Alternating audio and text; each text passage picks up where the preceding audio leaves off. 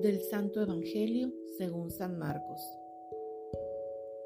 En aquel tiempo se le acercó a Jesús un leproso para suplicarle de rodillas, Si tú quieres, puedes curarme.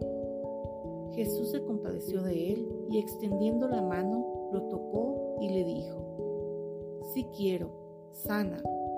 Inmediatamente se le quitó la lepra y quedó limpio. Al despedirlo, Jesús le mandó con severidad, no se lo cuentes a nadie, pero para que conste, ve a presentarte al sacerdote y ofrece por tu purificación lo prescrito por Moisés. Pero aquel hombre comenzó a divulgar tanto el hecho que Jesús no podía ya entrar abiertamente en la ciudad, sino que se quedaba fuera, en lugares solitarios, a donde acudían a él de todas partes Palabra del Señor.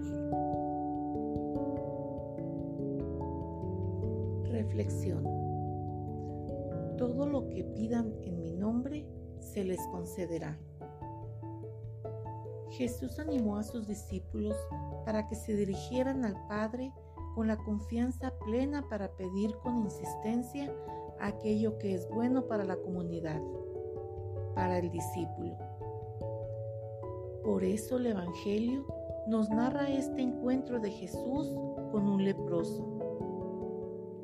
Las leyes y costumbres del pueblo determinaban que el leproso permaneciera fuera de todo contacto y comunicación con la comunidad.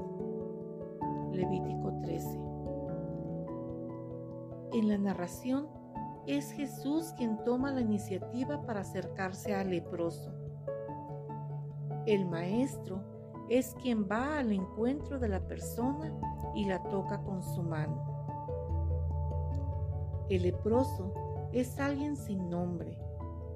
Solo sabemos que es un hombre. La experiencia de la enfermedad, la postración, nos lleva a la despersonalización, al aislamiento y al anonimato. En el mejor de los casos, en un hospital, cuando un enfermo alcanza el lugar, se le pone un número y quizá el apellido. Es difícil para un enfermo suplicar u orar a Dios. Vive situaciones impensables e incomprensibles.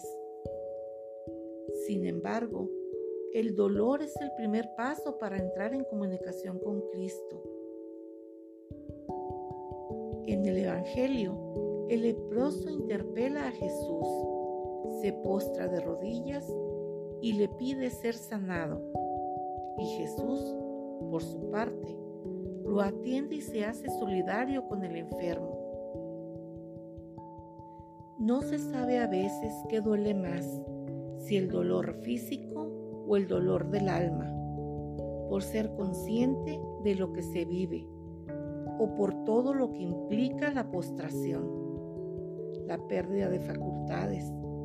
En fin, Jesús está ahí y nadie puede irse sin antes recibir la sanación con la fuerza de su palabra.